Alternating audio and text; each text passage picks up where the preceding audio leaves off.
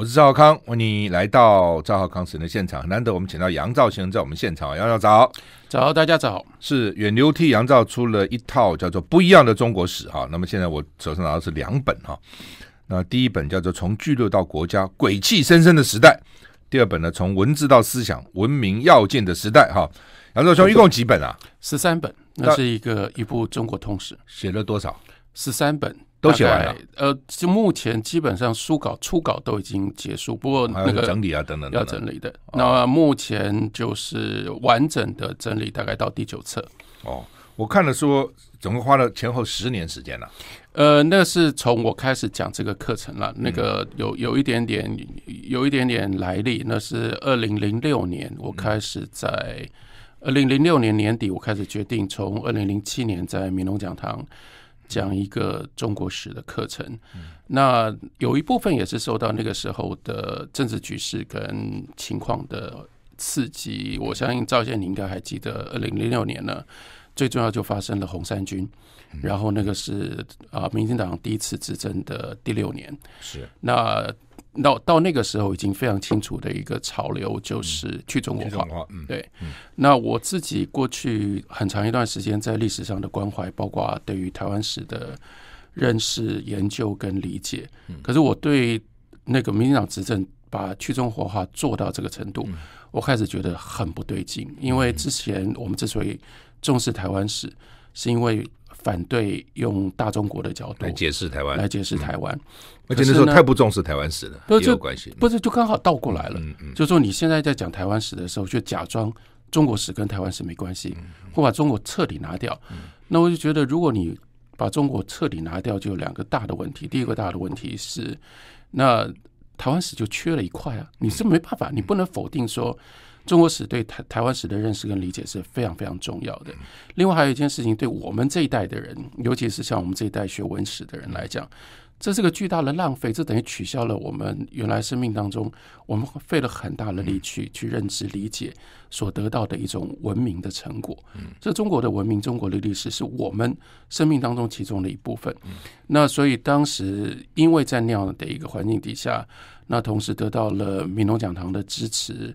我就跟他们说，我要开一个中国通史的课，嗯它是一个长期的课程。嗯，那我当时呃，简建会董事长他就说好啊好啊，我就跟他讲说，可是我不知道这个课要开多久。嗯嗯，然后后来前前后后就开了五年。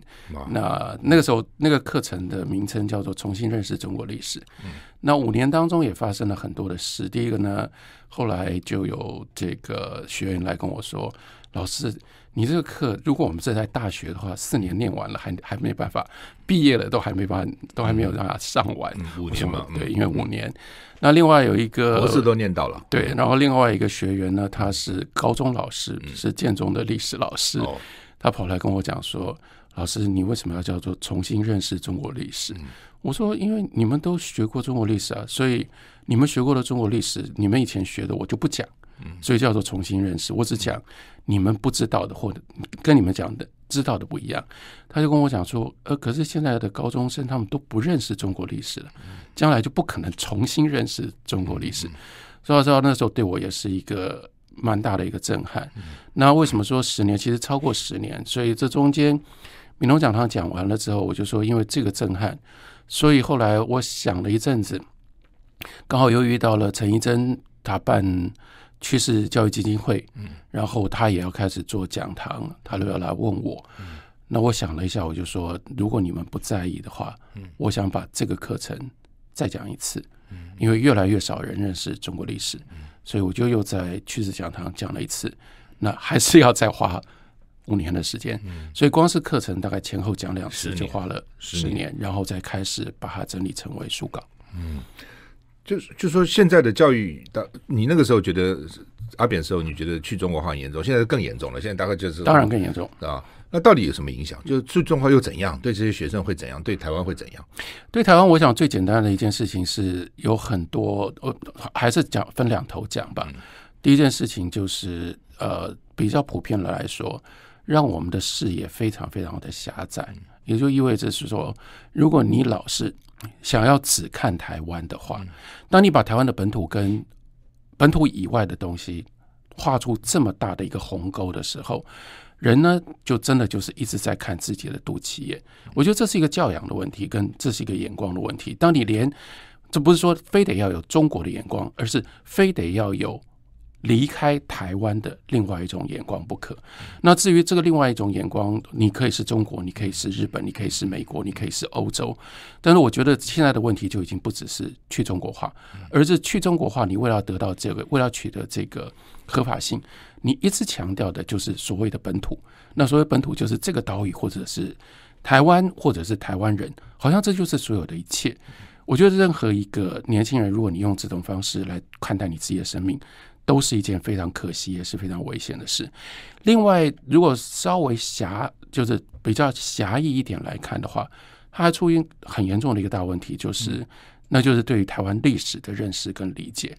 我一直强调一个观念，就是台湾史不是台湾人的历史，因为如果你只看发生在台湾的事情的话，很多事情是讲不通的，是没有办法。彻底的解释，或者是更深入的解释，像光是二二八，这就是一个很麻烦、很麻烦的事情。因为如果对于一九四七年中国大陆再发生什么事，你不了解，或者是说从一九四五年到一九四七年，国民党是一个什么样的一个政权，然后在大陆发生什么事，你把二二八事件用这种方式把它独立出来，其实二二八就永远解释不清楚。举例来说。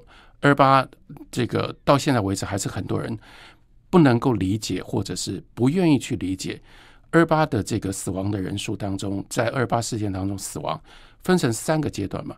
第一个阶段是因为在那个过程当中有一部分外省人当时来到台湾的外省人外省人受难，但是到了第二部分军队上来之后，第一部分第一个阶段那是无差别的屠杀，那个是为了要。那个我们称之为叫做绥靖嘛，就是军队进来就是镇压，可是镇压之后还有第三波，第三波是称之为叫做清乡，清乡是有名单的，所以像我们讲说这些当时的台籍新英啊，从林茂生啊一路到像我自己的外祖父许锡谦，他们是在清乡当中按照名单被捕的，这是另外一波。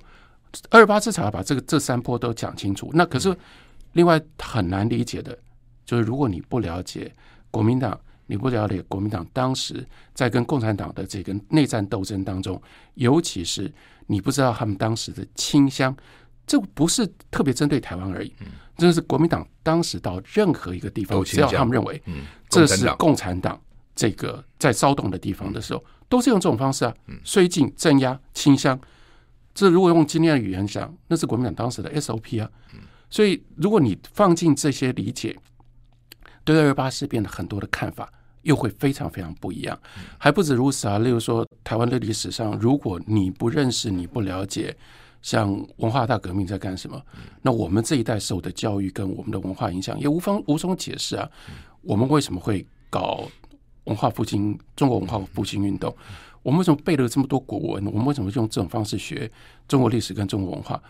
这也不是台湾啊！你眼睛完全都看台湾的时候。台湾史真的不是台湾人跟台湾这一地的历史，这样是没有办法认识台湾历史的。嗯，好，我们现在访问是杨照先生谈他的新书哈，不一样的中国史源流给他出的。我们休息一下再回来。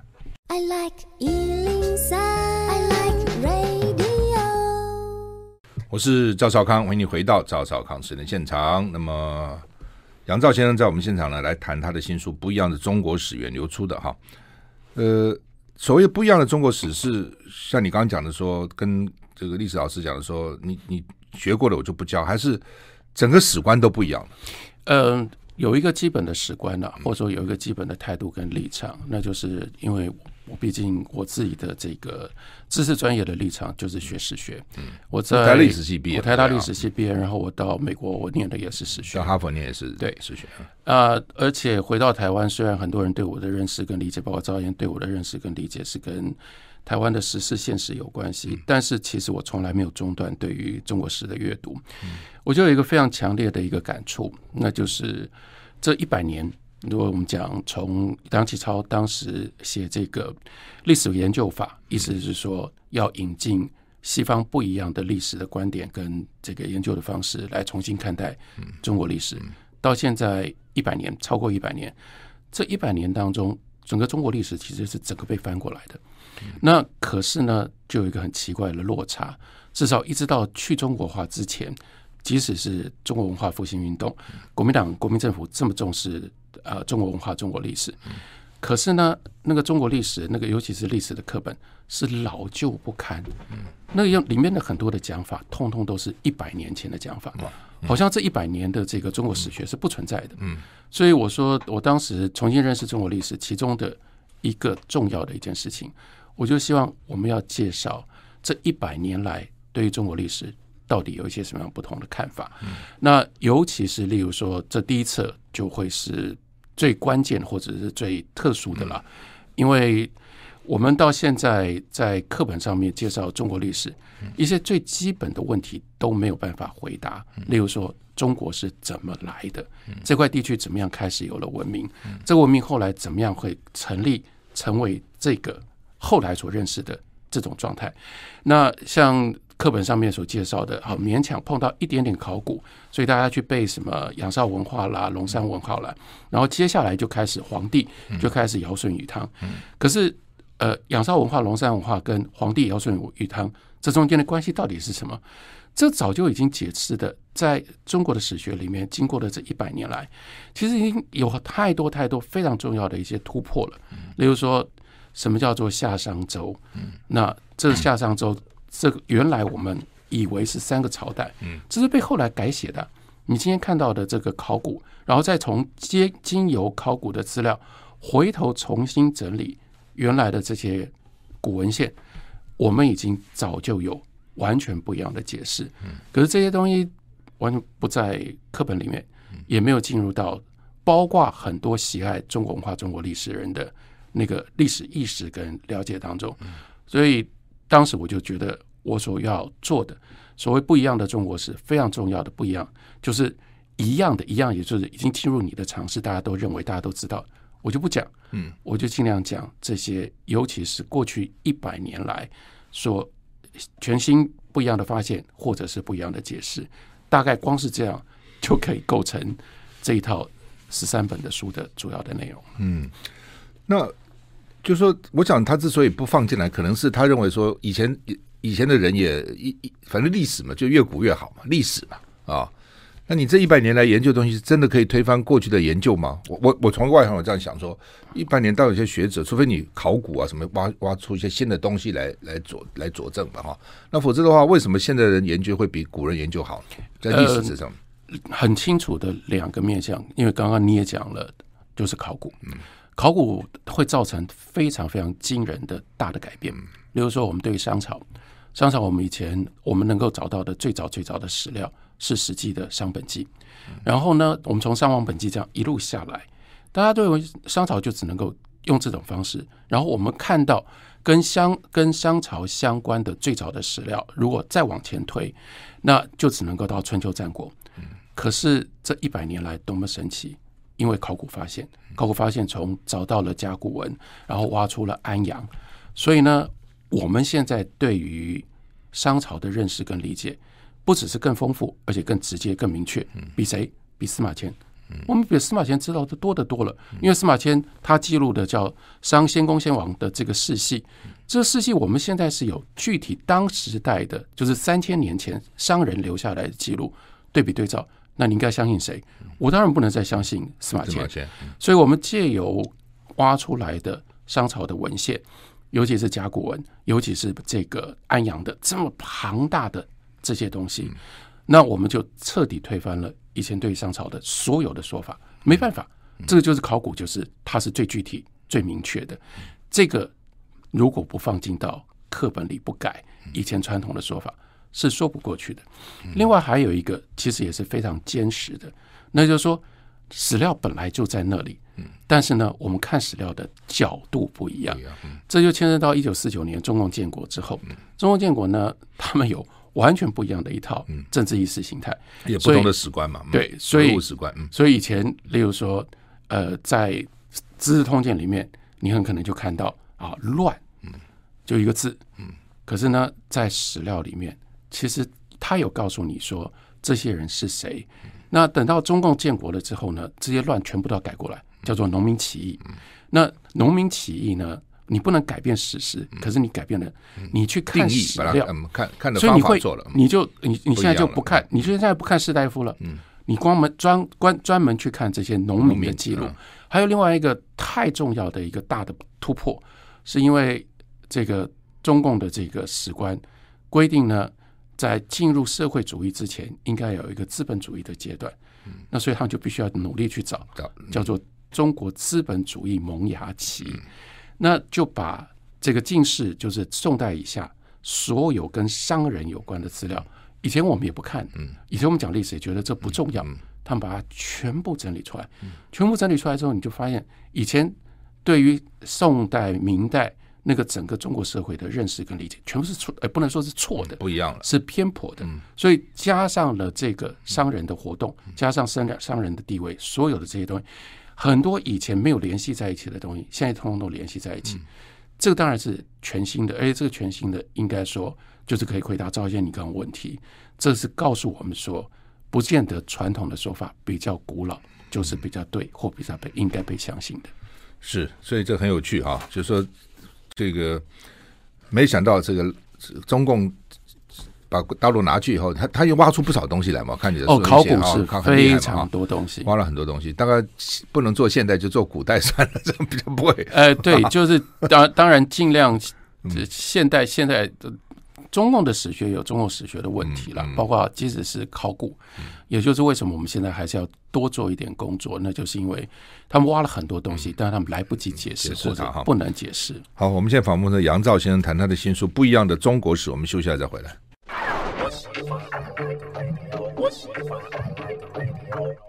我是赵少康，欢迎你。回到赵孝康时间的现场，我们现在访问的是杨照先生，谈他的新书，远流给他出的《不一样的中国史》有十三本哦，他现在这个出的是第一集跟第二集哈，那是远流给他出的哈。我我们再问一个最简单的问题：为什么叫中国？什么时候开始要中国？所以这就是我刚刚讲到说，这一百年来非常巨大的改变。以前我们每次讲到中国呢，中国是一个从中心慢慢扩散出去。那一种呢是讲说啊，皇帝我们都叫做皇帝子孙。嗯所以呢，从皇帝这一个人这一点上，然后后来演繁成繁衍成整个中国，这是传统最简单的一种说法。那另外相应于这个说法呢，那就是好黄河。这个黄土高原这样的一个文明的中心，然后后面扩张出去，那所以中国就是从这样的一个点上扩张出来的。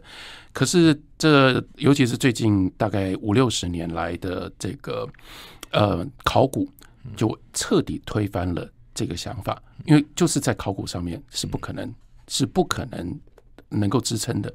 我们现在看到的考古的证据呢，非常清楚，大概从。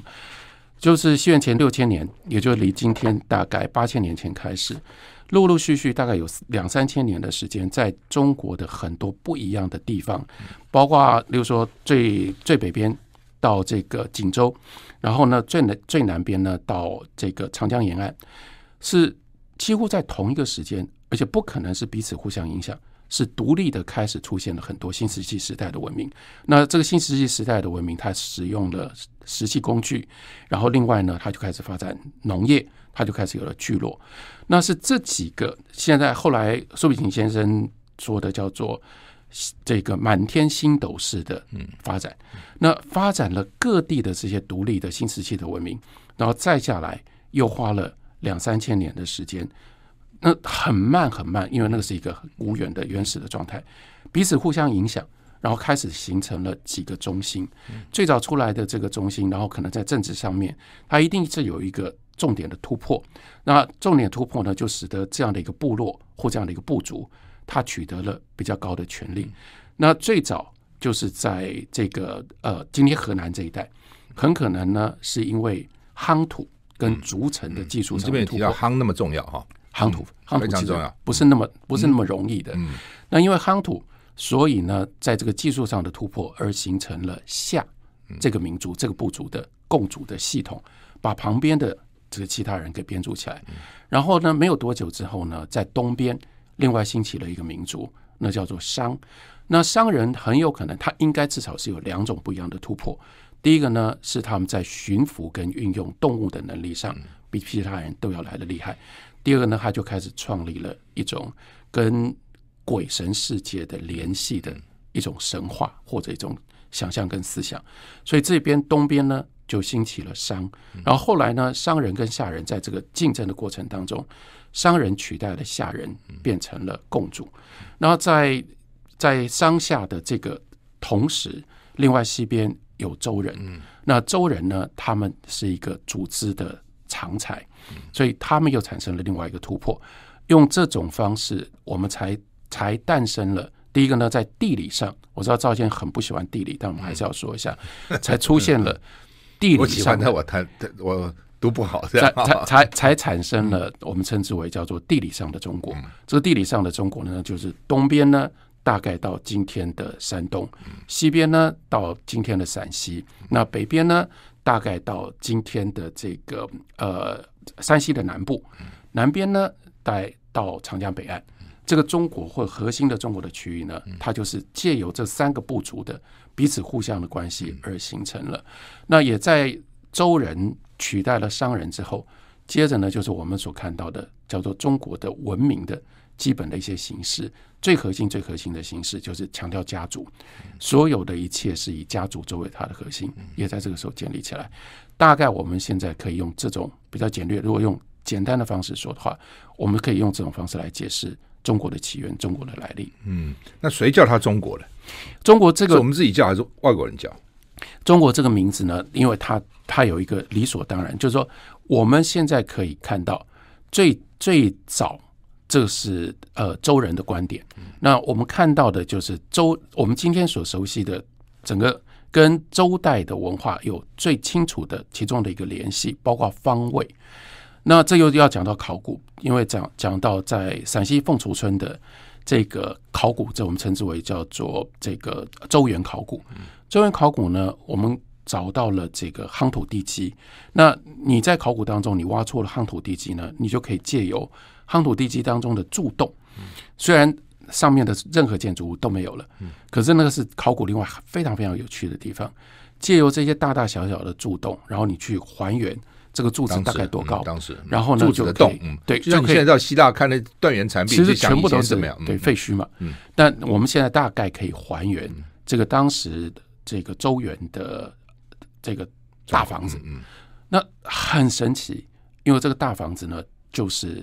后来流传了几千年的，就是大概就是后来的四合院的那个样子。那时候就有了，那时候就有。然后那个时候就产生另外一个非常清楚的一个方位观。方位观就是要都要非常讲究东西南北。那东西南北你一定要有一个原点嘛，就是中。所以中就是自己所在的地方。所以中国这个名字其实是从“中”这个字来。那“中”在周人的传统里面就已经非常非常重要，就觉得自己可能是世界的中心，嗯，就是中，嗯，所以中国其实是很理所当然的一个名称。是，那呃，这本书当然也略略提到，但到底中国历史有多长？夏商周，我们本来因为夏朝、商朝，如果是在一起的话，到底有五千年、六千年、七千年、四千年，到底多长？包括这个在在今天的这样的一个环境里面，其实都更一方面更明确，一方面稍微复杂一点。所谓明确是说。这块土地上，刚我们讲的这块土地上这个范围里面开始有文明的产生。那这个文明，我们也可以借由物质文明做一个非常清楚的界定，就是出现了农具，出现了石器农具，开始有农业。那这个这个的，我就是我刚刚所说的。现在我们大概可以把它定到是西元前六千年前开始，六千年在中国这个地区区域有了文明，有了文化。那不过稍微复杂一点是说。那时候，这个时候没有中国，中国是慢慢在各个不同的文化的互动当中才形成的。所以，如果我们要讲中国的话，那另外两个起点，一个就是夏人，这是第一个夏朝，或其实它并不是一个朝代，不是后来所想象的那个朝代，是说这样的一个超越部落的一个共主结构出现。那这个大概是在西元前三千年左右，那也就是距今大概五千年。那还有另外一个下面的一个呃更精确的一个点，那就是我们今天所熟悉的这一整套中国文化的主要的成分形成，这是从周。那这就是关键，就是西元前第十一世纪，周人减商，取商而代之，所以大概这个几个点。现在在我们在理解中国古代历史的时候是最重要的这个。那前十一世纪就是三千多年了。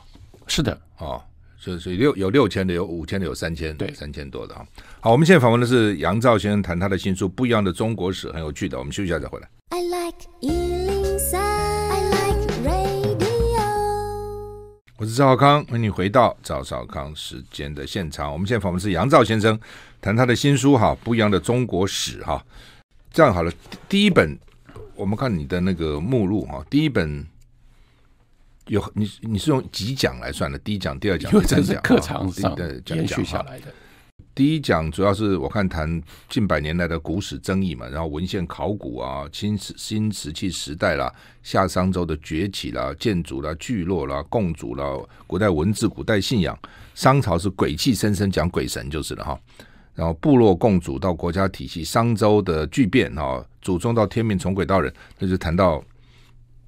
占卜啊，什么这些东西是不是拜啊等等这些东西啊？对，这个大概就这主要是讲商周之际，嗯，就是我们以前在传统上面，因为把它当做朝代，嗯，就觉得说觉得不是朝代了，就觉得说哦，从商到周可能就像从明到清，不是这样，但它不是，嗯，它其实是一个两个完全不一样的文明的一个冲击。嗯，那在这个过程当中，商人呢，他们建立了这一套世界观。那用我自己的老师张望子。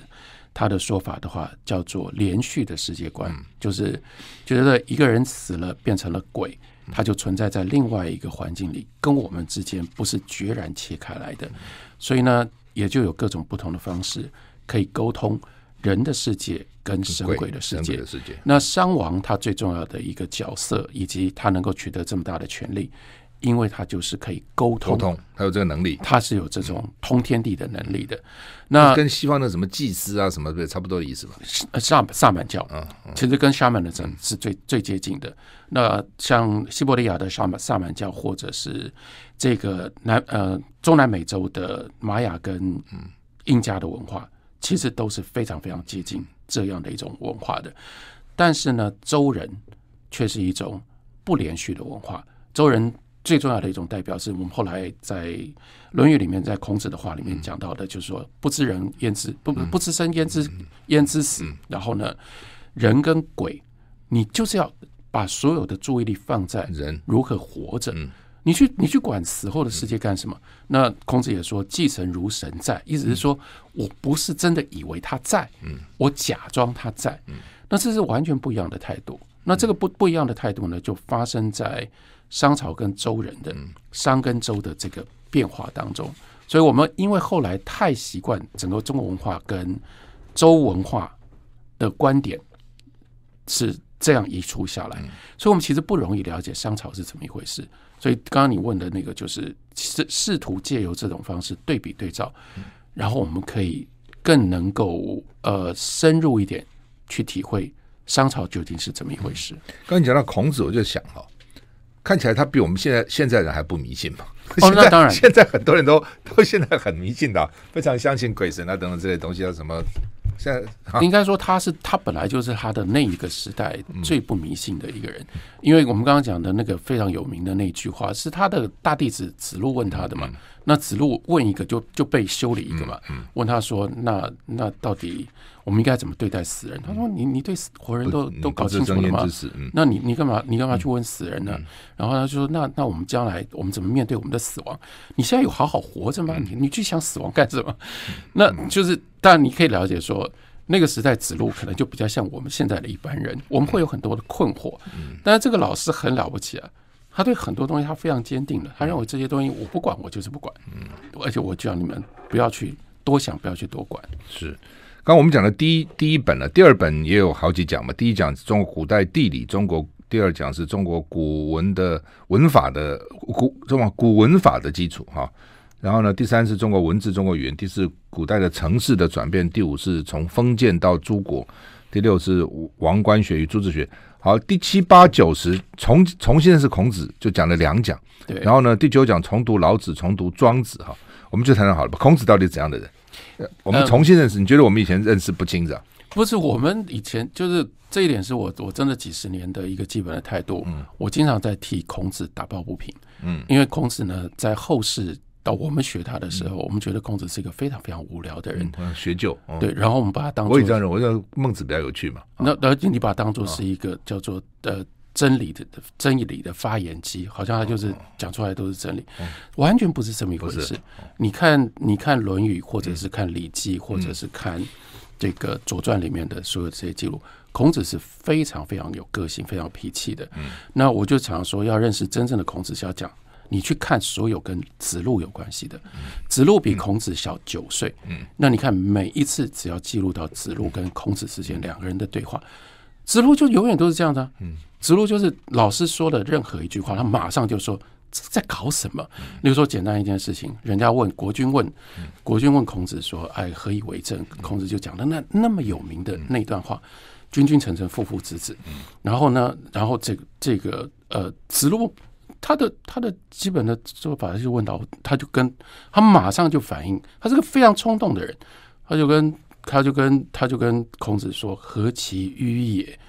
你你怎么那么迂腐啊？讲这个错。”然后孔子也很生气。嗯，当然孔子每次他们两个很容易吵架，可是呢，这每一次指路出来，都是在提醒我们说，我们要再稍微想一下。包括说孔子为什么生气，是说你根本没有搞清楚状况。你为什么那么冲动？你有没有想到说，我为什么要？我不是对任何一个国君我都会说父父子子，君君臣臣，父父子子。因为卫灵公碰到的问题就是你父不父，子不子，所以搞得这个整个国家乱七八糟。他是特定对谁他会讲特定的话。然后呢，像的子建男子，这又是另外一个很有很有名的故事。然后也就是子路老老师一回来，子路就给他摆脸色。子路真的就是摆脸色嘛？子路不悦啊！你没事去看个女人干嘛？对，然后呢，孔子还要跟他解释，而且那那个那个记录非常非常鲜活的是，到后来呢，孔子其实是就抓，你知道吗？他他说干什么？他说他他意思是说，如果我真的像你想的那样，天打雷劈了，就已经冲，就是两个人。可是你看师生之间的关系多好。另外一件事情是，你如果看《论语》。我们今天的任何一个老师都做不到。孔子不上大班课，孔子没有任何一句话是对所有的学生讲的。五个学生在这里同样讲一句话，来，何各言而至啊？那你们讲讲你们想要干什么？没有标准答案的，每个人都讲不一样的东西。然后呢，同样的一句话对不一样的人，孔子都给不一样的答案呢。孔子完全不要标准答案，怎么会变变成话？后来我们要去背它，然后有一些我们背孔子的话是很好笑的，像。那个，如果你了解，彻就重新认识了认识孔子的话，像他在跟司马牛，那个是这个学生，那个孔子是有幽默感的，因为这个学生干嘛呢？这个学生呢，每次老师讲什么，他说啊，就只有这样吗？就这样就好了吗？所以孔子呢就逗他，嗯孔子他问那个这个呃人是什么？孔子就说：“呃，话不要说太快，就叫做仁。”司马牛马上就说：“啊，话不要说太快，就叫做仁吗？”孔子就说：“我才叫你不要话说这么快，就来了。嗯”那想想看，那你不觉得说，如果我们不了解这个背景，不了解孔子是特别针对司马牛要教训他这件事情，我们把这个背下来，然后我们背了，我们就说：“哦，你要回答说，仁就叫做其言也任。”这不是我们在开玩笑吗？这我们是是我们自己变成了一个笑话。你这样认识的孔子，跟原来印象当中真的是完全不一样，不太一样哈。对，好，我们现在访问是杨照先谈他的新书《不一样的中国史》啊，他现在出了两本，是远流出的，一共会有将来会有十三本，大概十三本要什么时候全部出来？呃，明年，哦，明年会很快的，那也很快的哈，大家期待。我们休息一下再回来。